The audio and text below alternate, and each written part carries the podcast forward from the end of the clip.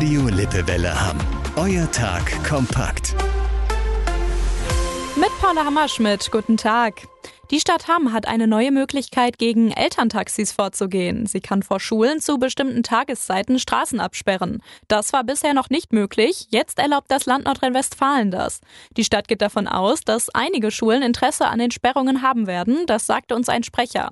Die Stadt will jetzt prüfen, welche rechtlichen und sonstigen Schritte erforderlich sind, um Abschnitte vor Schulen entsprechend zu sperren. Das Thema soll außerdem in die Dienstbesprechung Verkehr mit Polizei und Ordnungsdienst aufgenommen werden. 94 Prozent der Grundstücksbesitzer aus Hamm haben ihre Grundsteuererklärung abgegeben. Das mussten sie bis zum 31. Januar tun. Die restlichen Grundstückswerte wurden geschätzt. Das teilt die Finanzverwaltung NRW auf unsere Anfrage mit. Sanktionen gebe es für eine zu späte Abgabe der Erklärung im Moment nicht. Wegen der Grundsteuerreform müssen in NRW insgesamt rund 6,5 Millionen Grundstücke und Betriebe der Land- und Forstwirtschaft neu bewertet werden. Ende Januar hat die Stadt Hamm die Grundsteuerbescheide für das Jahr 2024 verschickt.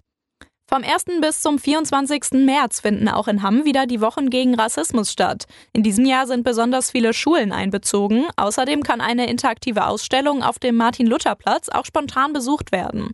Die Ausstellung, aber auch viele andere Veranstaltungen und Projekte drehen sich diesmal um das Thema Alltagsrassismus.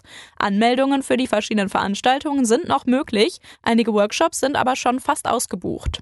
Das war euer Tag kompakt. Unsere Nachrichten und mehr Infos aus Hamm findet ihr auch auf lippewelle.de.